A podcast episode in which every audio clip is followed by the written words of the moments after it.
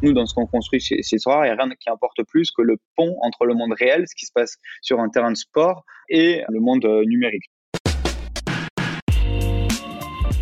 Bonjour à toutes et à tous, je suis Alexandre Mars et vous écoutez Pause, le podcast où l'on prend le temps. Le temps de s'arrêter, le temps d'écouter, le temps d'explorer, le temps de rire. Merci de votre fidélité et d'être de plus en plus nombreux à nous rejoindre. Merci également pour vos retours et vos messages. Si ce podcast a du succès, c'est grâce à vous. Vous qui m'écoutez en voiture, dans les transports en commun, en faisant du sport ou encore avant de dormir. Afin que le plus grand nombre puisse également découvrir les histoires inspirantes de mes invités et leurs incroyables trajectoires de vie, j'ai besoin de vous. Relayez le podcast sur vos réseaux sociaux et partagez-le avec vos proches, votre famille, vos amis et vos collaborateurs. Vous le savez, chaque épisode de ce podcast est l'occasion de marquer un temps d'arrêt pour aller à la rencontre de mes invités. Ces femmes et ces hommes sont artistes, chefs d'entreprise, écrivains, entrepreneurs, sportifs ou activistes. Et ils ont accepté le temps d'une pause de nous livrer les dessous et les secrets de leur parcours. Nous allons parler de réussite et d'échec, d'engagement et de mission, d'entrepreneuriat et de défis. Un moment unique et sans concession pour vous inspirer et vous évader. Vous êtes en pause, soyez les bienvenus. Antoine Griezmann, Serena Williams, Xavier Niel, Gérard Piquet, tous font confiance au projet de mon invité d'aujourd'hui. Né à la fin des années 80, il grandit dans un petit village des Pyrénées-Orientales au sein d'une famille d'exploitants agricoles. Diplômé de l'EM Lyon, c'est en cabinet de conseil qu'il commence sa carrière. Ses envies entrepreneuriales finissent par le rattraper une première fois, en 2015, pour cofonder sa première start-up puis une seconde fois en 2018 pour cofonder Sorar, une plateforme de NFT à destination des fans de foot. Cet album Panini du futur a déjà séduit plus de 1,7 million d'utilisateurs, 230 clubs de football dont le PSG ou encore des ligues telles que la Liga ou la Bundesliga. En à peine 3 ans, Sorar est devenu une licorne française, a déjà levé plus de 500 millions d'euros et est valorisé à plusieurs milliards de dollars.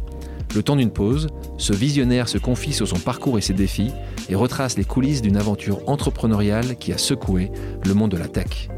Bonjour Nicolas Julia. Bonjour Alexandre, ça va pas être facile après une intro pareille, mais merci, merci pour tous ces mots. On peut s'arrêter là. Hein.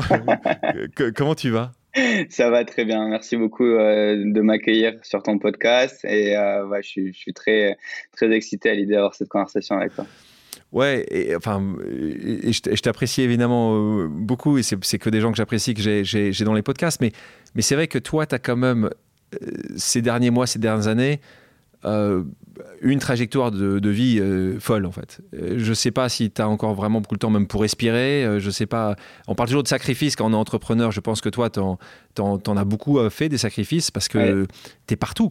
Comment, comment tu le vis là? Tu, tu m'as dit juste avant qu'on enregistre, je suis content de faire une pause. Oui, oui, c'est ce que j'allais dire. C'est vrai que ça, ça fait du bien et la, vérité, c'est qu'il faut les, il faut les prévoir de manière routinière ces pauses, et c'est vrai qu'on oublie avec l'emballement en fait euh, du quotidien de, de, le faire et de se prévoir des temps pour euh, pour se poser, pour réfléchir, pour euh, voir ce qui va, voir ce qui va pas, et, et, et donc c'est presque là avec toi que, que je vais le faire. Donc c'est ta pause, c'est ta pause du mois. j'adore, j'adore ce que tu dis parce que tu dis, tu es né à Perpignan, tu en es fier, 1986, tu grandis dans un village qui est pas Perpignan puisque tu, tu grandis à Lille sur tête. Euh, sur tête, Exactement, île sur tête, dans les Pyrénées-Orientales. Euh, d'ailleurs, ta famille y vit encore. Ça ressemblait à quoi ton enfance là-bas? J'ai une enfance euh, heureuse hein, dans, dans, une famille voilà, avec pas, pas beaucoup de, de, moyens, mais avec tout ce qu'il faut pour vivre. dans, effectivement, dans un petit village, avec une famille qui, qui exploite la terre depuis des générations, donc qui sait ce que c'est le, le, dur labeur. et, et puis voilà, donc j'ai grandi là-bas jusqu'à mes 18 ans, avec déjà euh, avec déjà en fait euh, une passion pour le sport puisque je jouais euh, beaucoup au foot et au tennis et j'avais j'avais un goût pour j'avais un goût pour le sport j'avais un goût pour les équipes. J'avais un goût pour euh, la compétition et j'avais un goût pour gagner quand même aussi, un peu, même si je gagnais pas beaucoup sur les terrains, pour être euh, pour être honnête. Euh, mais j'aimais ça quoi. et et puis donc voilà, je, suis resté là-bas jusqu'à mes 18 ans quoi. 18 ans. Donc tu et donc tu parlais de tes parents, le papa et ton grand-père aussi d'ailleurs, qui travaillaient dans l'exploitation agricole. Est-ce que ton papa t'a dit Nicolas c'est toi? Il n'y a pas eu une seule seconde une discussion là-dessus? Si, bien sûr. Mais depuis aussi longtemps que je me souvienne, j'ai toujours je l'ai toujours entendu me dire vraiment tu fais ce que tu veux mais tu fais pas ça c'est trop dur et, et, et, tu sais en fait c'est une région euh, c'est une région où le nombre d'exploitants agricoles a été divisé par 10 euh, dans les 20-30 dernières années. Euh, et, enfin, tu vois, notamment avec l'ouverture et des, frontières, etc. Donc, c'est très difficile pour. et c'est encore une région de petits exploitants, tu vois, qui, qui, qui, en vivent ou plutôt vivotent, tu vois, c'est pas des grandes exploitations de blé. Il faisait, quoi justement? C'était plus du blé, du lait, c'était quoi? Ouais, ouais, c'est euh, euh, euh, maraîcher, donc c'est l'été l'été autour des pêches et l'hiver plutôt autour de, de la salade. C'est c'est ça l'activité, puisqu'il il a il a toujours. et, et donc pour répondre à ta question, tu vois, aussi longtemps que je me souvienne, c'était voilà. Surtout jamais. ouais, fais pas ça quoi. Qu'est-ce qu'il va faire ton papa justement après, puisque c'est pas toi qui va le faire? Qu'est-ce qui va se passer l'exploitation agricole? Ouais, bah écoute, pour l'instant, il est censé être à la retraite, mais voilà, c'est pas, enfin, il a il, aime bien garder encore un peu d'activité, donc il y est toujours. Et puis après, euh, je sais pas encore euh, exactement, mais il y aura probablement une partie des terres. Encore une fois, c'est pas une très grande exploitation, c'est 10 hectares, donc euh, une partie sera revendue probablement profond respect pour tous ces agriculteurs. Donc, tu écoutes ton papa qui dit ne fais jamais ça. Tu continues tes études, tu vas à Toulouse et tu vas faire ta prépa au lycée Saliège. Tu étais déjà brillant au lycée parce que là, tu vas dans une des meilleures écoles de commerce de France, EM Lyon. Tu étais déjà dans les très bons très tôt je me suis mis à travailler en prépa. Euh, j'étais pas, euh, j'ai toujours été euh, ok à l'école, j'ai toujours été bon plutôt dans les têtes de classe, etc. Mais j'étais pas, enfin tu vois, j'étais pas, je pense que j'étais pas, on va dire, j'étais brillant. au lycée, j'étais plutôt bon dans les matières euh, j'aimais bien, euh, j'aimais bien le français, l'histoire, l'éco. J'étais moins bon, moins à l'aise avec les chiffres, tu vois. Euh, ce qui est assez marrant du coup quand tu vois un peu les levées de fonds qu'on a pu faire avec la boîte, tu vois, de savoir que je me tapais des 5 et des 6 en maths, quoi. En revanche, en prépa, c'est, je pense, un peu tu sais, le goût de euh, la, la, difficulté, le, le, le, besoin de surpasser pour y arriver, la, compétition, tout ça, ça, ça m'a, ça m'a rappelé des choses que j'aimais bien dans le sport. Et, euh, et puis voilà, il n'y avait pas le choix. Et, euh, et donc, euh, je m'y suis mis, tu vois. Je suis parti en, en internat. C'était assez spartiate, quoi. J'avais une chambre et j'ai, enfin, voilà, je, une chaise, un bureau. Et, ça, ça m'allait bien, en fait, tu vois, un, un tunnel, quoi. Et une question pour toi, parce que je me souviens d'une discussion que j'avais eue avec avec la, patronne euh, de Instacart, qui était l'ancienne patronne de Facebook, et qui, qui est une française, qui s'appelle Fiji Simo, exactement, qui, elle, ne vient pas de Perpignan, mais pas très très loin, puisqu'elle vient de Sète, hein, un peu plus dans, le sud-est. Elle a fait une prépa et une grande école après. Point important quand tu n'es pas forcément à Paris, c'est d'être au courant que ça existe. Toi, qui t'en a parlé de ces prépas Qui t'a parlé de ces écoles? Moi, j'ai eu beaucoup de chance parce que j'ai une maman qui était euh, assistante de direction à Perpignan et qui s'est intéressée euh, assez vite à, enfin, en tout cas, qui était intéressée aux études, à mon avenir, etc. Parce qu'elle-même avait, je pense, le potentiel de faire des choses, tu vois. Et en fait, dans, euh, euh, elle était amie avec des, des, des, enfants autour d'elle qui étaient avec des, tu vois, des familles plus éduquées, plus, euh, qui avaient fait plus, dont les parents avaient plus d'études. Et, et, donc, et donc, donc, ses amis ont fait des études qu'elle n'a pas fait, tu vois. Et du coup, elle a toujours eu cette idée de au moins essayer de savoir qu'est-ce qui était possible, tu vois, et de m'en parler. Et j'ai eu cette chance extraordinaire, tu vois. Pour certains, ça peut venir d'un professeur ou, d'une connaissance qui change un petit peu. Et moi, c'était voilà ma maman qui s'est intéressée à ça. Et donc, grâce à ça, j'ai pu en parler à des profs euh, au lycée qui m'ont dit oui, bien sûr, voilà, c'est une option. Et puis, il y a, telle et telle et telle prépa. Et du coup, voilà, j'avais fait un dossier et euh, j'étais allé voir parce que j'aimais bien, euh, bien le côté, ok, ça va être dur, va falloir un peu s'arracher. Et, et, voilà, ça me, ça me plaisait. effectivement, c'est le truc qui m'a mis au boulot. C'est les deux ans où j'ai vraiment bossé dans mes études, quoi. Donc toi, tu as bien aimé, parce que les gens soient... Toi, tu as bien aimé tes années prépa moi, j'ai bien aimé mes années prépa parce que c'est là où j'ai, enfin, ça crée des liens parce que parce que c'est voilà, c'est intense. Donc tu crées des liens. T'as encore des bons potes de, ces années-là? J'ai encore des gens. Alors, je les vois plus aussi régulièrement, mais mais oui, j'ai encore des amis de ces années-là. Mais c'est mais ça crée des liens et c'est et, c'est t'apprends euh, voilà t'apprends déjà t'apprends à travailler euh, t'apprends à t'organiser euh, t'apprends à, à t'organiser pour atteindre des objectifs et puis t'apprends des choses tout court quoi. Donc, ta maman devait être sacrément fière quand tu rentres à l'EM Lyon. Tu as quelques années après ton diplôme en poche, on est en 2010. Là, tu restes pas dans le sud. Pour la première fois, tu vas faire ton début de parcours professionnel à Paris. Tu rentres d'abord en stagiaire dans, ce cabinet de conseil qui s'appelle Eurogroup. Euh, puis tu restes, tu deviens conseiller senior. Qu'est-ce que tu espères à ce moment-là? Tu es, tout jeune. Euh, première fois que tu vas à Paris, euh, pour travailler, j'entends. c'est quoi ton objectif? C'est une très bonne question. Euh, en fait, je, j'avais deux objectifs. On va, dire que le premier objectif, c'était déjà de gagner ma vie. Et pour moi, tu vois, mes premiers salaires de consultant, genre, c'était incroyable. Enfin, c'était, euh, c'était, tu vois, je pouvais faire des choses, euh, enfin, que j'avais jamais faites. C'est, c'est, dingue, ça, déjà, tu vois. Ça, c'était le premier truc. Et le, deuxième truc, c'était euh, c'était de enfin de savoir de connaître ce monde en fait que je connaissais pas parce que j'avais l'impression de découvrir tu vois un, un, peu un nouveau monde et euh, c'était d'apprendre à, enfin, de savoir ce que je voudrais faire plus tard. Je, j'ai, tu vois, même si j'ai découvert après que le conseil pouvait être un métier et tu vois un très beau métier, pour moi c'était euh, essayer de voir le plus de choses possibles, de te frotter à des industries, à des problèmes différents, à des personnes différentes. Euh, fais quelques années comme ça et puis après tu verras bien, il y aura forcément un truc qui va qui va, qui va être intéressé quoi. Je me souviens, parce que tu as passé quelques années là-bas, hein, parce que tu passes 4 ans dans ce cabinet, euh, toujours dans les, dans, les, dans les discussions que j'ai eues avec des gens euh, que j'apprécie beaucoup, c'est Julie Chapon, qui est la patronne de Yuka, qui elle-même était passée quelques années dans un autre cabinet de conseil. Et elle m'avait répondu à la chose suivante, elle m'avait dit, elle avait décidé de se lancer euh, dans l'entrepreneuriat. Et je lui avais demandé si ces années dans le conseil lui avaient servi pour lancer Yuka. Elle m'avait répondu que non et qu'en fait, elle avait regretté d'avoir pris autant de temps avant de se lancer. Toi, toi, tu penses à l'inverse Moi, je connais beaucoup de gens qui trouvent justement que c'est très formateur, c'est très structurant. Toi, tu te situes où, toi? Je vais, je vais, te faire, euh, je vais te faire en, même temps, je vais te faire une réponse entre les deux. Je vais te dire, euh, euh, je regrette d'être resté si longtemps, mais je regrette pas de l'avoir fait. je, je regrette pas de l'avoir fait parce que tu apprends à travailler, que c'est exigeant et, et, que au-delà d'apprendre à travailler, tu apprends aussi à construire de l'intelligence émotionnel, tu, rencontres des gens qui sont quand même, tu vois, euh, qui ont plus d'expérience que toi et tu dois apprendre à nouer des relations, ce qui est quelque chose qui va, qui est, qui est toujours important. Et, mais après, en revanche, je pense que ça, tu peux l'apprendre. Euh, euh, si t'es bon, tu peux apprendre en deux ans, quoi. Et, en, tout, en, tout, cas, tirer la majorité de ce que tu peux apprendre. les deux, premières années. c'est quand même marrant ce que tu dis parce que j'ai l'impression que quand tu dis où je suis resté trop longtemps, j'ai l'impression que tu es resté 25 ans, que c'était long. Tu es quand même resté que 4 ans. Hein. Je suis resté 4 euh, ans. Mais j'ai, l'impression d'apprendre 80% euh, de ce que j'ai appris sur les deux premières années. Deux premières années. Euh, donc là, on se retrouve en 2015. Là, tu, tu lances dans avec cet esprit entrepreneurial. Moi, ça m'intéresse de savoir qu'est-ce qui s'est passé à ce moment-là. Tu montes un accélérateur de start-up qui s'appelle Java avec Bruno Guimarès. C'était une entreprise de solutions alimentées par l'intelligence artificielle. Donc, on était sur le début de, l'IA à ce moment-là, à, destination des organisations publiques et privées en France et en Europe.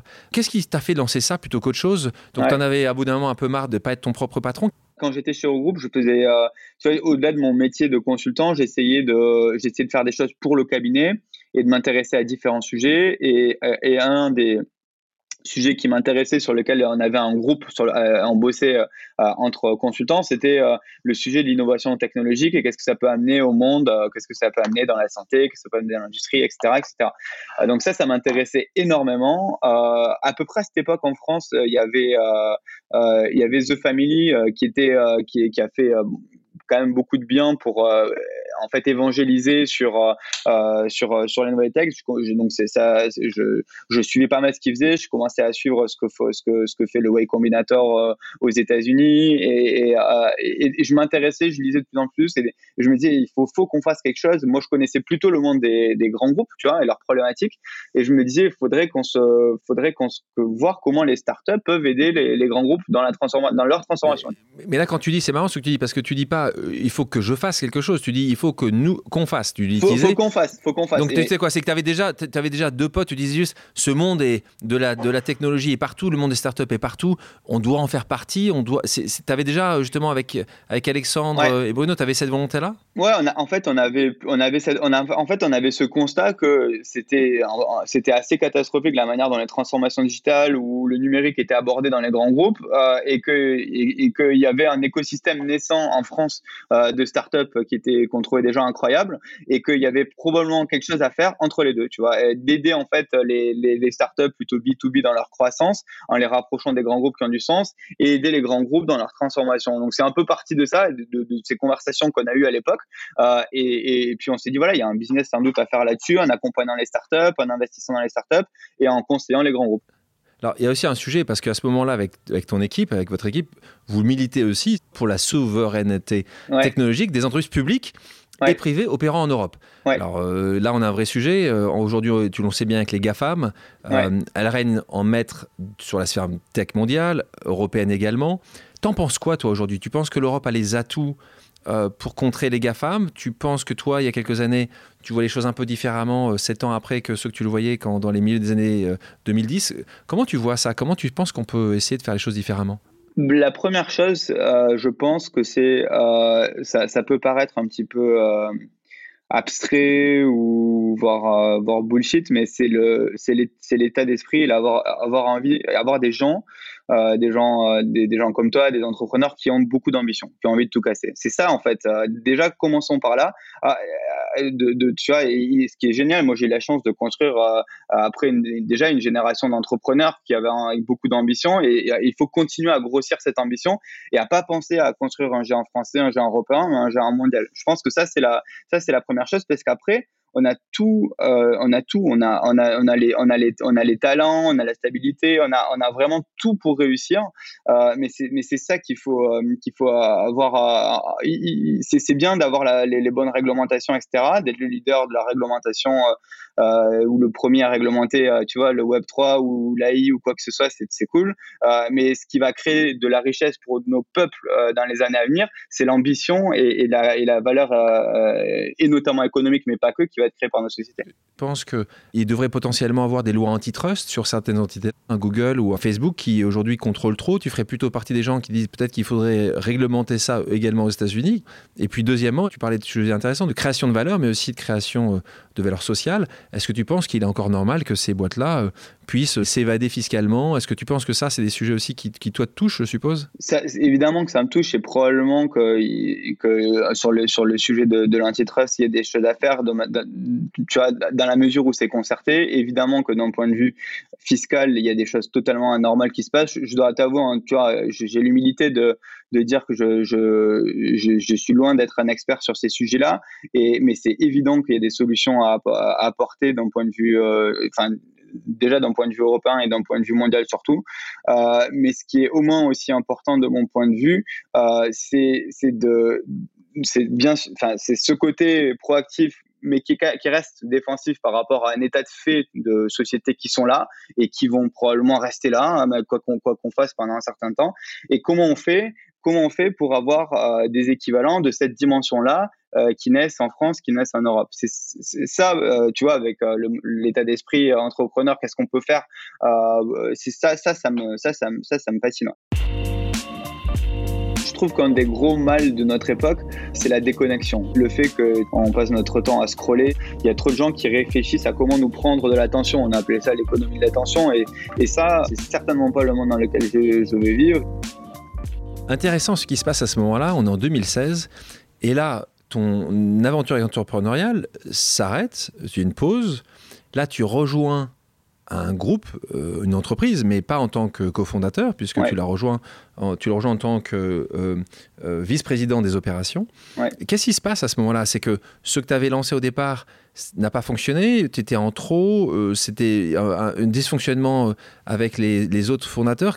C'est rapide quand même à ce moment-là, où tu t'es dit, c'est trop petit, et donc là tu, tu rejoins, et c'est un, un bon choix, parce que tu vas rejoindre une entreprise qui s'appelle Stratum, euh, où tu vas rencontrer justement ton cofondateur actuel, ton associé d'aujourd'hui. Raconte-moi alors ça, qu'est-ce qui se passe et Parce que c'est important aussi pour les entrepreneurs parfois de, qui débranchent la prise quand ils pensent que c'est pas euh, la chose qu'il faut faire. Toi, c'était quoi le point? Bah, J'ai eu un déclic en fait euh, en, étant au, contact de startups, tu sais, qu'on accompagnait dans le cadre de la Javanas qui était ma société d'avant. J'ai eu un déclic en me disant ok c'est super en fait d'être euh, d'être quelqu'un qui accompagne d'être quelqu'un qui aide d'être quelqu'un qui conseille euh, mais mais mais j'avais un petit peu un problème de légitimité de pas avoir fait tu vois euh, et, et, être au contact des startups en fait ça m'a donné l'envie d'aller sur le terrain, tu vois, d'aller d'aller chercher un client, de construire quelque chose.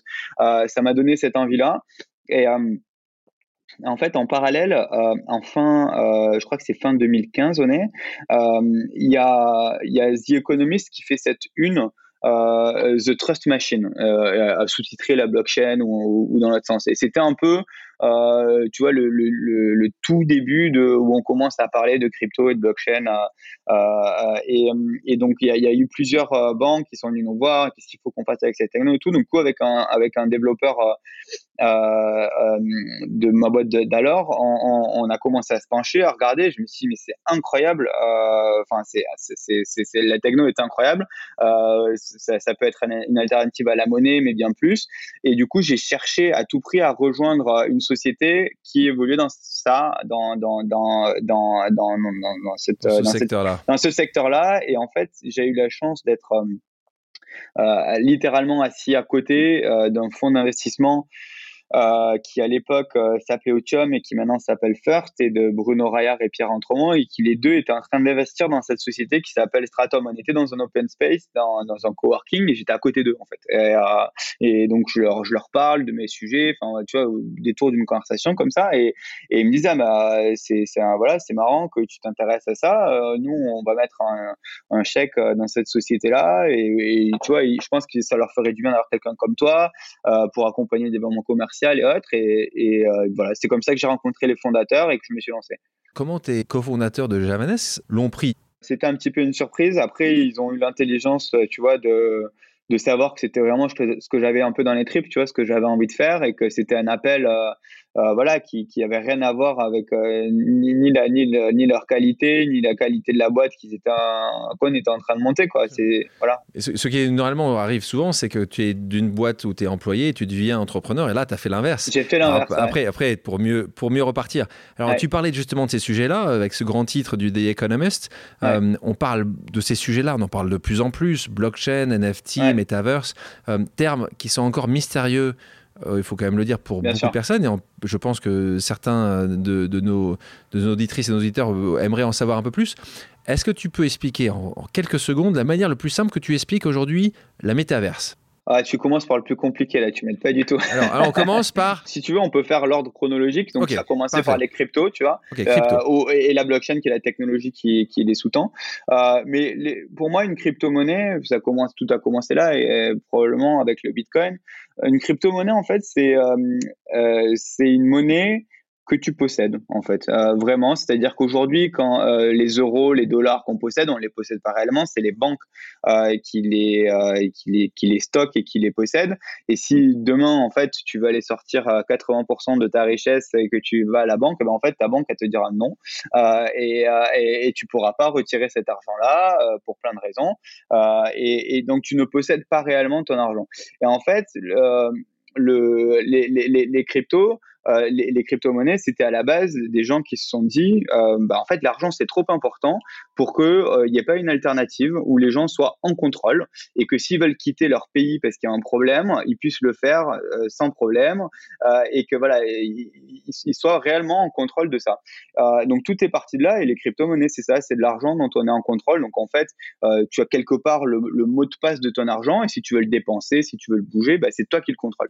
Il ne vaut mieux pas oublier ce, le mot de passe de son argent. Et, vaut mieux ça, et ça vient avec plein de problèmes. Hein. Je, je, suis euh, très, euh, très transparent là-dessus. Euh, le problème, c'est que si tu perds ton mot de passe, il n'y a pas la, la hotline, le, le, service de, la client banque, de la banque. Tu, tu, as perdu ton argent et ça arrive de temps en temps malheureusement pour ceux qui ont perdu le mot de passe euh, euh, ou qui disparaissent euh, ça donc voilà. Là on, est sur le, début du début. Là on est sur les crypto-monnaies voilà. Donc ça c'est l'argent que tu contrôles. Après tu as les NFT qui sont arrivés. Donc les crypto-monnaies en fait c'est de l'argent numérique que tu contrôles. Les NFT c'est des biens numériques que tu contrôles. Donc en fait tu passes d'un monde du web tel que toi et moi on l'a connu où en fait tu peux tout copier. En fait la musique les photos les vidéos tu vois il n'y a pas de notion d'unicité sur le web tel qu'on l'a connu, euh, à un, nouveau web euh, qu'on appelle Web 3 maintenant, euh, qui est un web en fait où, les, utilisateurs possèdent, sont en contrôle sur les biens. C'est-à-dire qu'on a un moyen avec les NFT d'authentifier, de sécuriser un bien digital. Et du coup, bah, ça, ça change complètement tout, et pour les créateurs, et pour les utilisateurs. Et donc, on va terminer par, le métaverse. Par le métaverse. et en fait, bah, le métaverse, c'est pour ça que je voulais le faire aussi dans cet ordre. C'est en fait le, les crypto-monnaies, c'est un peu l'argent du métaverse et les NFT, c'est les briques du métaverse, tu vois. Donc, euh, le, euh, j'ai pas mieux comme définition, quoi, parce que le métaverse, au final, c'est un univers numérique où on passe du temps. D'ailleurs, il existe peut-être, hein, le métaverse, il est peut-être que quelque part, euh, tu vois, bah, passer d'Instagram à Snapchat, à Twitter, etc. On est quelque part un peu déjà dans un univers qui, qui, qui, pourrait être un, un métaverse. Et voilà. Les sceptiques sur ce marché-là, tu les comprends? Évidemment. Et qui disent sur le métaverse, ce n'est pas le monde dans lequel je veux vivre. Tu essaies de les convaincre ou tu cherches pas à les convaincre? En fait, pour revenir sur la première partie de ce que tu disais, euh, moi, j'ai pas envie, en fait. Je, trouve qu'un des gros mal de notre époque, euh, c'est la déconnexion. Euh, et, et c'est le fait que, tu vois, on passe notre temps à scroller et qu'en fait euh, il y, a trop de gens sur euh, il y a trop de gens qui réfléchissent à comment nous prendre de l'attention on a appelé ça l'économie de l'attention et, ça ça euh, c'est certainement pas le monde dans lequel je, je vais vivre et je, tu vois je je pense que d'ailleurs nous dans ce qu'on construit chez, chez Sora il n'y a rien qui importe plus que le pont entre le monde réel ce qui se passe sur un terrain de sport et, le, le, monde numérique. Tu vois. Là-dessus, je rejoins complètement. Euh, et après, voilà, il y a, y a, plein d'interrogations qui sont légitimes autour de n'importe quelle nouvelle technologie, bien sûr. On parlait tout à l'heure de tes parents. Comment t'expliques ça à ton papa que tu travailles dans un monde de NFT où tout est virtuel? Là où c'est euh, finalement relativement facile, c'est qu'en fait, on est toujours sur les mêmes euh, ressorts psychologiques euh, que l'humanité a toujours eu, parce que tu vois, euh, l'être humain il collectionne des choses depuis des millénaires. Les premières formes de monnaie, c'est des coquillages, tu vois. Donc c'était en fait, on collectionne depuis toujours. On le fait pour plein de raisons. On le fait parce qu'on a envie de montrer qui on est en tant que personne, parce qu'on a envie quelquefois de gagner de l'argent, compléter une connexion. Il y a plein de raisons. Et au final, nous, euh, le NFT, vu que tu peux authentifier, sécuriser, tu peux créer de la rareté, donc tu peux collectionner. Et donc au final, c'est juste euh, une transposition de ce comportement qu'a l'être humain sur le web. Et, euh, et, en fait, aujourd'hui, bah, voilà, nos vies se digitalisent et c'est plus absurde. Sur ce nouveau Web 3, comme tu le disais. Alors là, on est en 2018, tu restes deux ans à peu près.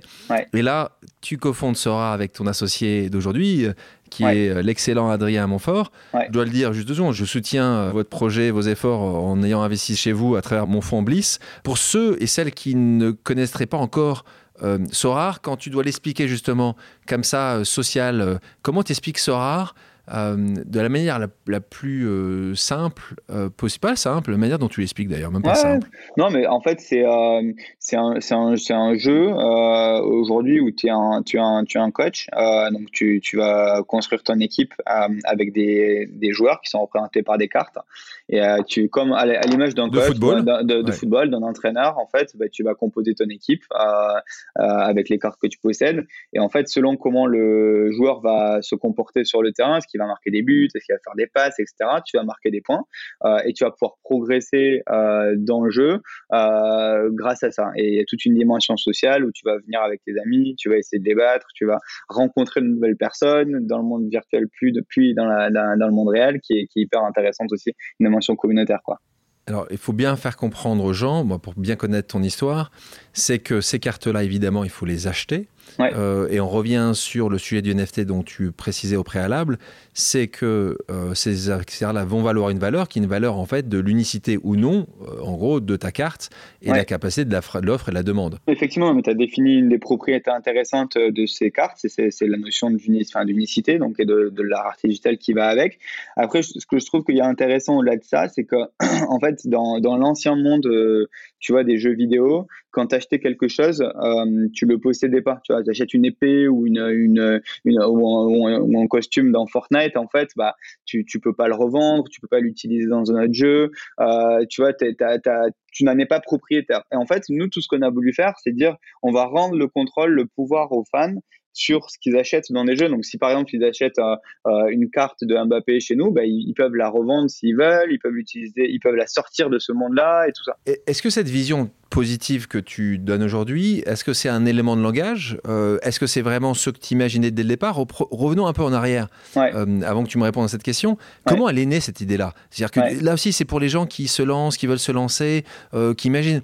Tu t'es assis avec Adrien parce qu'il est devenu quelqu'un de proche et tu t'es dit on doit lancer quelque chose dans le Web 3, dans les NFT. Raconte-nous, c'est quoi le moment? C'est quoi l'instant? S'il y en a un Ouais, non, mais en fait, le moment, c'est vraiment, on a vu, euh, on a vu la techno à la base pour un cas d'usage qui, nous, nous semblait un petit peu futile, puisque les, les tout premiers NFT, c'était, euh, euh, s'appelait CryptoKitties, tu sais, c'était des chats que tu collectionnais sur, sur la blockchain.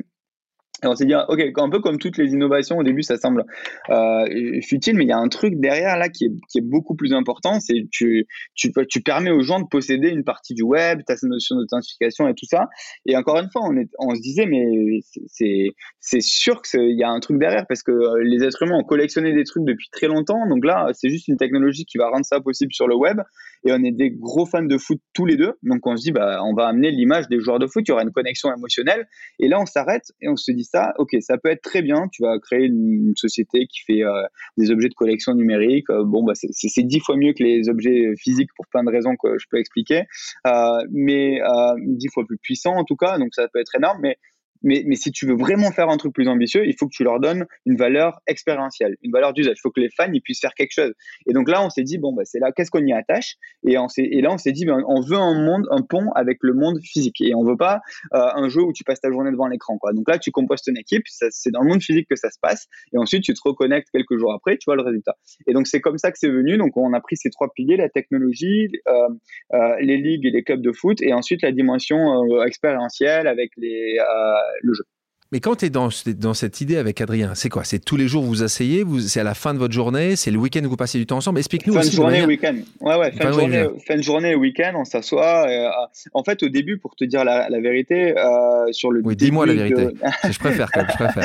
non, non, mais le, le, détail plutôt que la vérité sur comment ça s'est passé, c'est qu'on se disait, mais cette idée, c'est une idée de. Enfin, c'est une idée. Euh, enfin, on est taré. Enfin, c'est pas possible. Tu peux pas faire un truc à, à l'intersection, tu vois, d'une techno qui a six mois, euh, dont personne n'a jamais entendu parler, euh, du foot euh, et du gaming. En fait, c'est, c'est, enfin voilà, on est complètement barré. Et c'est ça qu'on se disait au début, tu vois.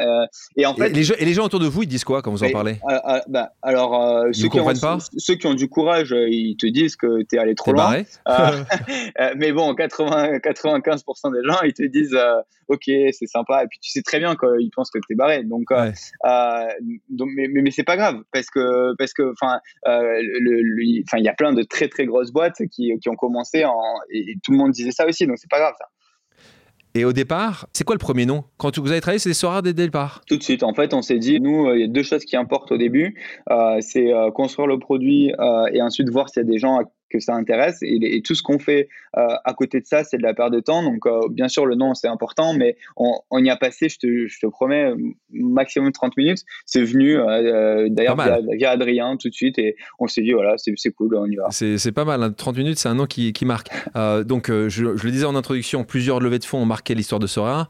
Donc, mai 2019, vous bouclez un tour de pré-amorçage de 550 000 euros avec Xavier Niel. Donc euh, Xavier est toujours dans les, dans les bons coups à travers son fonds euh, Kima Venture. Puis euh, en 2020, vous levez un peu plus, 4 millions. Pour le coup, tu n'as jamais levé de l'argent de ta vie, Adrien non plus. Tu te rappelles la première fois que tu allais pitcher? Raconte-nous un peu. je me rappelle très bien parce qu'en fait, j'avais en fait, j'avais à la base euh, zéro contact dans ce monde de l'investissement, je connaissais pas ce monde, euh, et euh, mais j'avais la chance que dans ce tout petit écosystème blockchain crypto à Paris, il y avait Eric Larchevêque qui, était, qui avait fondé Ledger, Ledger bien une, sûr. une solution de stockage de crypto-monnaie euh, physique.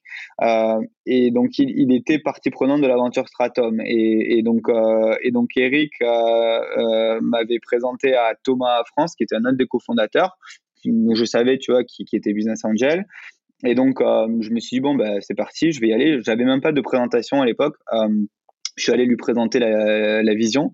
Euh, je, sur les la vision quoi. La vision et, là où là où on en est c'est-à-dire pas pas beaucoup plus quoi. Euh, et il y avait quelques conversations à l'époque avec la ligue belge euh, et, tu vois et, quelques dessins du produit puis c'est tout. Euh, et, et, en fait on a passé une heure et à la fin il m'a dit bon bah, ok vas-y si, si, tu te lances je serai ton premier ticket. Et donc bon c'était c'était c'était comment un engagement qu'on appelle soft quoi hein. c'était ça pouvait très bien ne pas durer mais c'était super encourageant pour moi et en plus surtout ce qui a été énorme pour moi c'est qu'il m'a fait derrière euh, deux ou trois introductions, dont une euh, au fond de Xavier Niel, euh, qui s'appelle Kima, que tu as cité, et que j'ai pu rencontrer. Avec, Jean, avec Jean Laroche-Brochard, je suppose. Avec Jean et Alexis Robert, qui euh, qui, qui, nous a qui nous a suivis et qui voilà peu de temps après aussi nous ont dit oui. Alors ça c'est l'histoire avec les oui. Après les non c'était la grande majorité quoi. On a j'ai contacté à l'époque quasiment 150 euh, fonds ou angels au total euh, pour avoir un tout petit nombre de, de oui après beaucoup d'efforts quoi. Tu parlais de la Ligue belge parce que c'est ton premier grand contrat, la Ligue belge, avec la Ligue Juniper, parce que c'est comme ça qu'elle s'appelle en Belgique. là aussi, raconte, raconte-nous, tu es personne, Ouais. Adrien est personne. Vous avez aucun contact dans le monde du football. Euh, vous avez aucun contact dans le monde de l'investissement. Comment vous faites? C'est qui ton premier client? C'est qui ton premier partenaire? Ouais, mon premier partenaire, donc c'est cette, euh, cette ligue belge effectivement. Et comment ça se passe en fait C'est, euh, bah, de toute façon, au début, toutes les premières fois sont, sont extrêmement difficiles et il faut se battre, se battre jusqu'à ce qu'on y arrive. Et, et, et il faut, c'est pas écrit dans les livres comment tu vas y arriver. Donc en l'occurrence pour moi, bah, euh, j'ai dîné avec un ami, tu vois, qui connaît bien le foot et, euh, et, et cet environnement-là. Il me disait, euh, parce que j'y arrivais pas quoi. Enfin, c'était dur. Euh, les ligues, elles étaient sont assez, assez conservatrices, assez fermées, tu vois. Il me disait, tu franchement, tu devrais insister avec la ligue belge. Euh, tu vois, c'est c'est évidemment c'est pas une top ligue, mais c'est quand même une ligue qui compte un minimum. Et, euh, mais en même temps, ils ont probablement moins d'aversion au risque que que d'autres, tu vois, même de cette taille-là. Euh, et probablement pas grand chose à perdre, vas-y, insiste. Et donc le lendemain matin, j'ai insisté, j'ai recontacté les cinq employés de la Ligue belge sur LinkedIn. Il y a finalement un stagiaire qui a fini par me répondre. Il me dit bon, euh, ok, je vais essayer de d'organiser un, rendez-vous avec euh, la personne qui est en charge du commercial chez nous. Euh, donc j'ai réussi à décrocher un, rendez-vous téléphonique de 30 minutes et c'est là où je me dis bon euh, maintenant ça suffit, euh, faut que je donne toutes mes chances. Donc là j'ai pris le train et, donc lui m'attendait au téléphone, il m'a vu débarquer au bureau et là déjà j'avais fait une partie du chemin, il était un petit peu surpris quoi. Je fais mon, meeting, on pourrait revenir sur comment ça se passe et tout, mais à la fin il me dit bon et sinon t'es dans quel coin à Bruxelles? Et là je dis non mais en fait suis venu ce matin de Paris pour te voir. Et donc là, j'ai senti que j'avais fait l'autre moitié du chemin. Pour tous ceux qui écoutent, il faut vraiment y aller. Hein. Il n'y a, y a, pas de, il y a pas de petite porte ou de grande porte. Euh, Exactement. c'est exceptionnel ça. Donc, ouais, tu, tu, veux, si tu veux les citer, hein, franchement, j'adore citer les gens qui. Bien sûr, bien sûr. C'est Yannick, le stagiaire, alors avec qui j'ai pas échangé plus de. Ouais, mais deux merci Yannick. merci Yannick. Exactement. Mais, mais, mais, pour le coup, j'ai euh, allègrement remercié euh, par la suite. Et, et pour le coup, et après, la personne était Léander euh, Montbalu qui travaille toujours euh, à la Ligue belge et, euh, voilà. On est en 2018, tout au début de ton aventure. Quel était le premier club qui t'a fait confiance? Bah, Ça a été tout de suite la Ligue belge dans son entièreté. Donc, tout de suite, j'ai eu toutes les clubs. Tous, les clubs belges. Ce qui nous a permis d'avoir tout de suite. Euh, parce que commencer avec un club, ça aurait été difficile parce qu'il y, avait, il y aurait vraiment peu de joueurs. Là, ça nous a, ça nous a, ça nous a aidé euh, d'avoir une ligue dans son entièreté. Euh, et puis ensuite, on a les, les premiers clubs qui sont arrivés. Euh, d'abord West Ham euh, euh, comme club anglais, puis des clubs français comme, comme Lyon, des clubs espagnols comme Valence. Combien t'en as aujourd'hui? Aujourd'hui, on en a 250. Ma plus grande peur, c'est de ne pas aller assez vite et de ne pas être assez ambitieux. Quel était le club où tu t'es dit, là les gars, on est bon quoi? Est-ce qu'il y a un moment où tu t'es dit, on a pris la bonne direction? Alors je pense que bah, tu sais dans le foot il y a il y a, y, y a, un peu le, le, top 10 le, le, top 10 puis il y a aussi le top 5 avec euh, l'Angleterre l'Espagne l'Allemagne la France et, euh, et l'Italie. les, les, cinq principales ligues pardon ligue, bien sûr. Euh, après il y a le top 10 des clubs mais il y a les top 5 des ligues qui sont importantes. Et, euh, et nous on sait dans notre métier qu'avoir les ligues en entier c'est super important. Et et en fait, quand on a signé la Ligue espagnole, qui a été notre premier partenaire, qui est même au-delà d'un top 5, probablement un top 3, euh, voire plus, c'est là où on s'est dit, ouais, bon, ok, là. On est pas mal. C'est un pas, ouais, c'est un pas super important. Derrière, ça nous a facilité euh, euh, pour avoir la Ligue allemande, euh, qui est aussi une ligue très importante. Et puis voilà, on va avoir d'autres belles annonces dans, dans, les semaines et dans les mois à venir. voilà. Si je te dis RC Lens, tu me dis quoi? Passion, ferveur. Nicolas, je te propose maintenant une pause amicale et tu vas comprendre pourquoi je te posais ça. Le principe est simple, j'ai demandé à quelqu'un qui te connaît ou qui t'apprécie de te poser une question surprise. On écoute. Salut Nicolas, c'est Joseph Ougourlian, président du Racing Club de Lens. D'abord, félicitations pour le succès de Sora. On est tous très fiers du succès d'une grande start-up française dans le monde du sport et dans le football en particulier. J'avais une question en fait sur l'impact du métaverse sur ton business. Comment est-ce que tu voyais euh, un potentiel euh, d'accélération avec, avec l'arrivée et le développement du métaverse pour les NFT. Merci. Joseph est un entrepreneur dans la finance qui maintenant est propriétaire du RC Lens. C'est intéressant la question qu'il te pose parce qu'il ne te pose pas la question en disant à quel, comment ça va te challenger. Il dit plutôt comment ça va accélérer ton développement. Qu'est-ce que tu donc c'est un peu technique, mais qu'est-ce que tu pourrais répondre à, Joseph? Non, mais écoute, ça fait partie. Euh, euh, ça fait partie de, plus que de la vision, c'est déjà le, présent de la société parce qu'en fait, en fait, une des grandes caractéristiques de ces NFT, de ces items de jeu que tu possèdes vraiment, c'est que tu peux les sortir de l'environnement où tu les as achetés. Donc en gros, euh, tu les achètes chez nous sur soror.com, tu peux les utiliser dans notre jeu. Euh, la différence par rapport à un jeu vidéo où tu vas acheter une carte et tu vas être ensuite enfermé dans ce jeu, tu pourras pas la revendre, tu pourras pas la sortir, etc. C'est que chez nous, c'est pas le cas. Et donc ce qui est génial, c'est qu'il y a plein de petites équipes de, designers, de, concepteurs de jeux, euh, d'ingénieurs qui ont développé des mini-jeux ou des mini-expériences, tu vois, qui sont construites au-dessus de notre plateforme et dans lequel les fans euh, peuvent aller euh, amener leurs cartes et, euh, et s'exprimer librement, tu vois. donc je dirais que nous c'est déjà en fait quelque part une accélération de notre de notre de, notre croissance parce que ça donne plus de plus de choses à faire pour pour nos utilisateurs. Donc c'est génial. Et RC Lens, ils sont ils sont chez toi ou pas? Ils vont, ils vont, j'espère. J'espère que Joseph m'écoute. Joseph, écoute Joseph, ma réponse. Joseph, il faut. Qu'est-ce qui pourrait bloquer d'ailleurs pour un club aujourd'hui? Il y a des conversations qui prennent plus de temps que d'autres, euh, quelquefois parce qu'il y a un partenaire existant, quelquefois parce que euh, il y a des, euh, effectivement, il peut y avoir des questions, du, temps pour se mettre d'accord sur les, sur les, l'offre financière, quoi. ouais. Tu me parlais de 250 clubs, croissance de Sora est exceptionnelle, euh, devenue en 2021, c'est-à-dire trois ans à peine après le, son lancement, euh, une unicorne avec une levée considérable, parce que c'est une des levées les plus importantes euh, qui n'a jamais eu lieu en France, plus de 600 millions de dollars, 680 millions de dollars je crois. D'ailleurs, combien vous faites de revenus Je crois que vous le partagez ça? Ouais, bah, l'année dernière on a fait 125 millions de dollars de revenus et, et, voilà, on va continuer à, à croître au moins tripler je pense cette année. Rappelle-moi combien l'année dernière vous étiez d'employés On était 17. Ça fait beaucoup de revenus par employé, ça c'est certain. On comprend pourquoi il y a une excitation aussi importante autour de votre business. En parlant de ça, moi je me souviens avoir eu une discussion avec Guillaume Lacroix, un des trois cofondateurs de Brut, euh, qui me disait que avant d'avoir les millions de vues de vidéos sur ces réseaux, on avait du mal à le croire. Toi, quand tu as vu ces revenus euh, augmenter jour après jour, toi aussi tu t'es dit c'est pas possible, j'aurais jamais pu même imaginer ou rêver de ça? Ouais, ouais, complètement. En fait, euh, c'est et, finalement c'est pas tant ce qui s'est passé ces derniers mois ou, tu vois, c'est ou ces deux dernières années qui est le plus impressionnant. Le plus impressionnant, c'était le tout début quand vraiment t'as que la ligue belge et des joueurs, euh, tu vois, que pas grand monde ne connaît, euh, et d'avoir en fait des gens qui sont là à acheter 5, 10, 50 euros une carte d'un joueur, joueur belge, tu vois. Enfin ça, j'ai, enfin même si c'est au début que 10, 100, 1000 personnes, mais en fait, c'est, c'est, pour moi, c'était incroyable. Je me dis, OK, en fait, c'est vraiment, il y a, y a une attente euh, autour euh, d'avoir ce, tu vois, ce type d'expérience de produit ou enfin, c'est, c'est un jeu que tu possèdes vraiment. C'est notre tagline, c'est euh, own your game, quoi. Et c'est, il y a vraiment une attente autour de ça. Donc, donc ça, ça, avec, je me souviens avec Adrien, on était là comme ça, on regardait, on regardait les, les, les ventes sur, sur les cartes. Hein, mais c'est pas possible. Il y a vraiment, d'accord, il y a, il y a vraiment, il y a vraiment un truc, quoi. Dans une interview que tu as donnée récemment à Forbes, tu as déclaré que ta vision était de construire le champion mondial, pas du football, mais du divertissement sportif. C'est ça en fait. Donc toi aujourd'hui, tu as commencé par le football et aujourd'hui tu es en train de te dire que ce que tu es en train de faire là peut être facilement déployable, facilement, je ne pourrais pas utiliser, pas utiliser ce terme-là, rien n'est facile, mais euh, pourrait être déployable sur, dans d'autres univers et dans d'autres sports?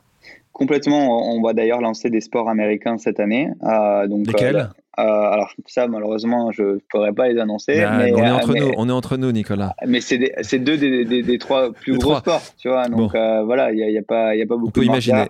On peut imaginer, mais, mais voilà, en tout cas, c'est un gros chantier pour nous l'année. Comme tu dis, ça va pas être facile. et, mais voilà, on est maintenant une centaine entre Paris et New York et on a, on a une équipe qui se consacre à ça on va être une centaine à la fin de l'année entre Paris, 100 à Paris, Et est-ce que c'est une vraie différence de travailler avec la, par exemple une ligue de basket, c'est différent qu'une ligue de football ou est-ce que c'est quand même des, principes assez similaires De faire ce que tu as fait avec la Liga va être assez similaire à ce que tu pourrais faire avec la NFL pour le football américain, le NBA pour le basket aux États-Unis? Je dirais que la structure, euh, la structure de nos accords commerciaux, euh, la structure de, du produit, du jeu va être relativement similaire. En revanche, derrière, il y a beaucoup d'adaptations sur euh, les règles du jeu, sur comment tu approches le marché, etc. voilà, on se prépare à ça depuis un petit moment. Et comme tu le disais, l'ambition, c'est évidemment de construire euh, le leader du divertissement dans le sport. Et donc, pour ça, il faut qu'on soit présent là-bas.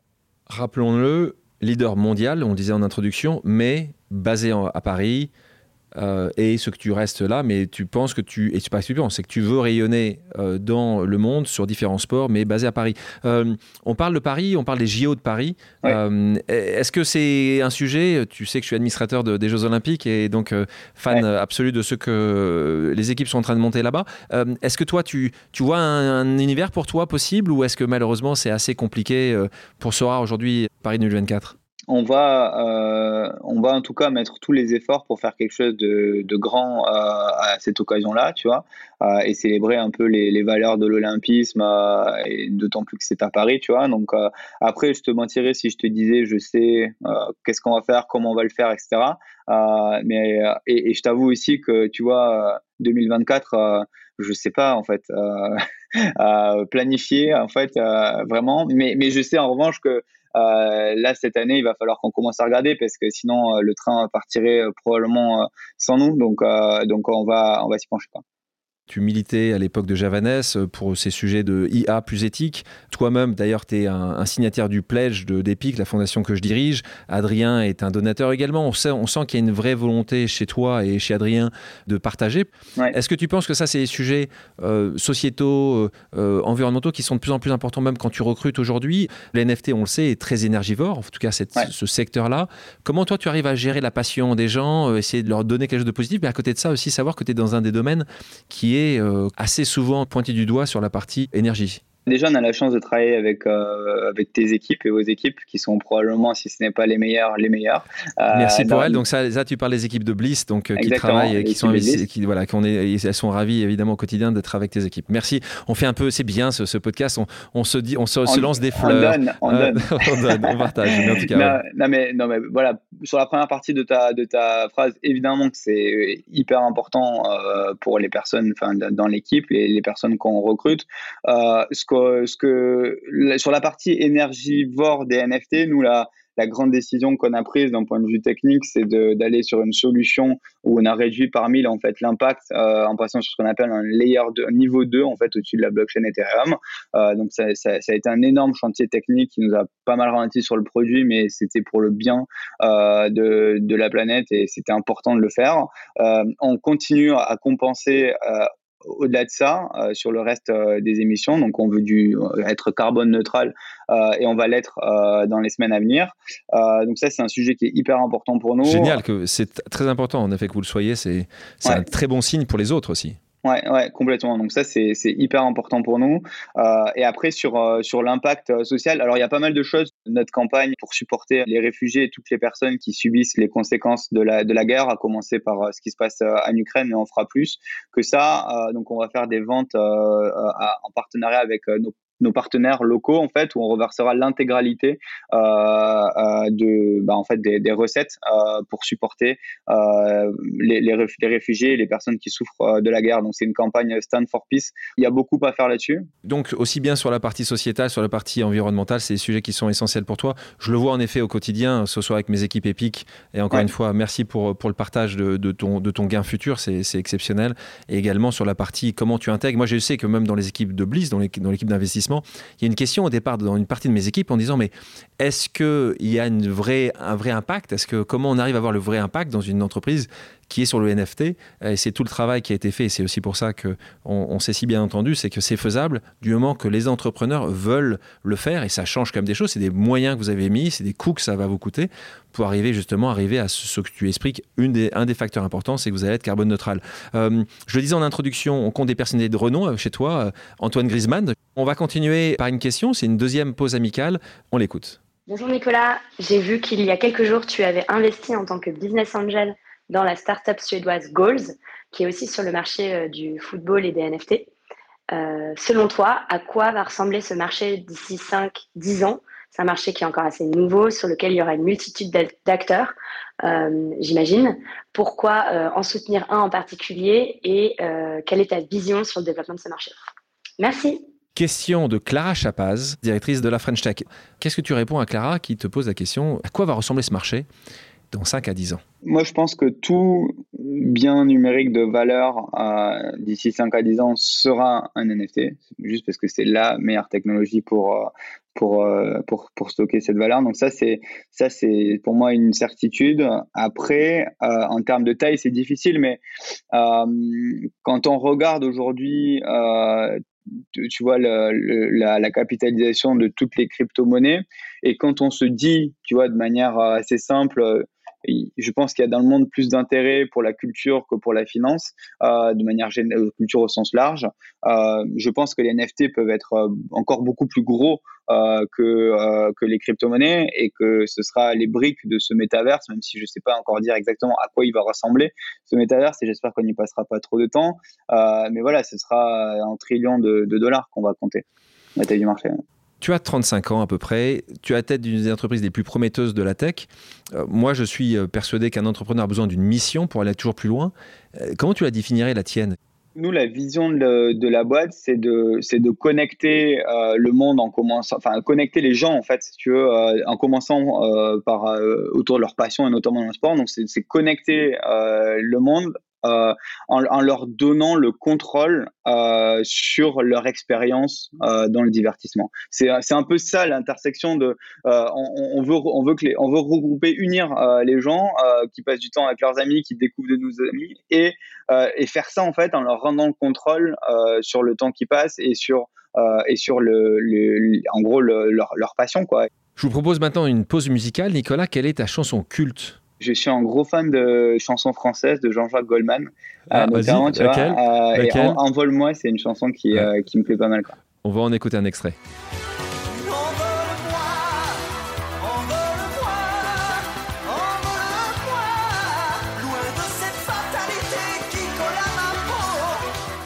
Passons à des questions d'ordre personnel. Le meilleur joueur de football de tous les temps, selon toi? Ah, C'est dur de ne pas dire Pelé quand même. La meilleure carte sera on va dire que c'est Ryota Morioka, parce que c'est un joueur de la Ligue belge, que c'est un peu une légende dans notre communauté, parce qu'il n'est pas très connu, mais il est super bon sur le terrain, et au final, il n'y a que ça qui compte. Quoi. La boîte tech que tu aurais adoré lancer je vais rester français et je trouve que ce que fait Doctolib, c'est génial. Doctolib. Euh, Stanislas, Doctolib, euh, la personne qui t'a le plus inspiré dans la vie c'est marrant, je sais pas que je veux pas répondre à la question, mais c'est que j'ai toujours un petit peu réfuté l'idée de mentor ou de gourou, de tu vois, de personnes que.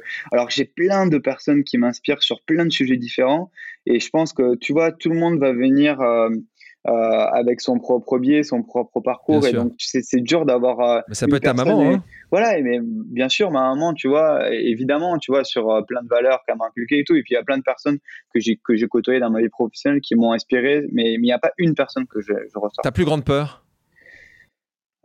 Ma plus grande peur, c'est de ne pas aller assez vite et de ne pas être assez ambitieux. Ta destination idéale pour faire une pause? euh, chez moi, dans le sud, avec euh, mes terres et les gens que, enfin ma terre et, les gens à, côté de, à, côté de, à côté de Perpignan. Et pourtant, tu es plutôt footballeur que rugbyman. C'est quand même, c'est quand même dingue. Un paradoxe, C'est un hein. paradoxe. c'est un paradoxe. Euh, une belle équipe à Perpignan. En tout cas, c'était pour les années, mais en tout cas, une belle, équipe. Passons à un petit jeu d'association d'idées pour terminer. Le principe est simple. Je te dis un mot et tu me dis la première chose à laquelle il te fait penser. D'accord. Vas-y. Je commence facile. Je te dis NFT. Tu me dis Propriété. Je te dis football. Passion. Si je te dis Panini. Collection. Si je dis Adrien Montfort. Confiance.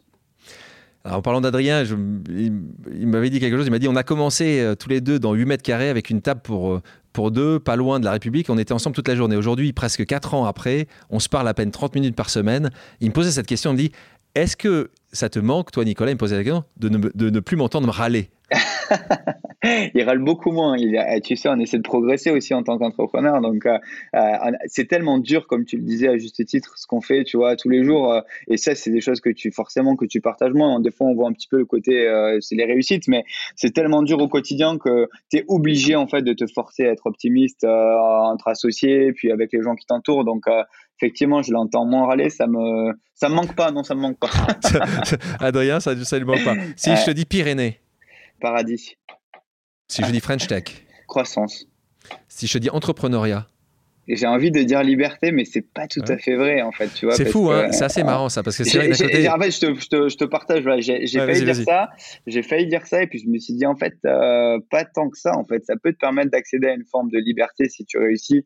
Euh, tu as une liberté financière qui peut être une liberté géographique, qui peut être une peut-être une liberté de d'expression presque en fait libre de, complète de de, de, de, qui tu es, mais euh, mais en fait, c'est pas que ça vient avec beaucoup de sacrifices, comme tu le disais très justement. Euh, donc, ouais.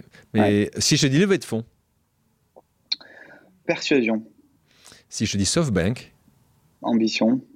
Donc, qui est votre investisseur lead de, la dernière levée de fonds? Si je dis BPI Support. Si je dis Meta Bullshit. Si je dis Mbappé Respect. Si je dis fierté Humilité. Si je te dis engagement Responsabilité. Et si je te dis futur Optimisme. J'adore. Ah, si les auditrices et les auditeurs ont des questions, peuvent-ils te contacter sur tes réseaux sociaux? Si oui, peux-tu nous les indiquer? Oui, bien sûr. Alors sur Twitter, euh, donc le, handle c'est euh, euh, N-I-2-L-A-S, pas évident. Sur LinkedIn, je suis présent aussi. Tu es plus réactif sur Twitter que sur LinkedIn? Ouais, sur Twitter, c'est plus simple. ouais. Nicolas, merci beaucoup d'avoir accepté mon invitation. Merci beaucoup Alexandre. Merci à toutes et à tous d'avoir pris le temps de faire une pause avec nous. J'espère que l'émission vous a plu, inspiré ou fait réfléchir. Si c'est le cas, je compte sur vous pour le partager avec vos proches, laisser un commentaire et mettre la note de 5 étoiles sur les plateformes d'écoute. Si vous voulez me suggérer des invités ou simplement me faire part de retours, vous pouvez me contacter via LinkedIn en tapant Alexandre Mars ou bien m'écrire à l'adresse suivante, le podcast pause at gmail.com.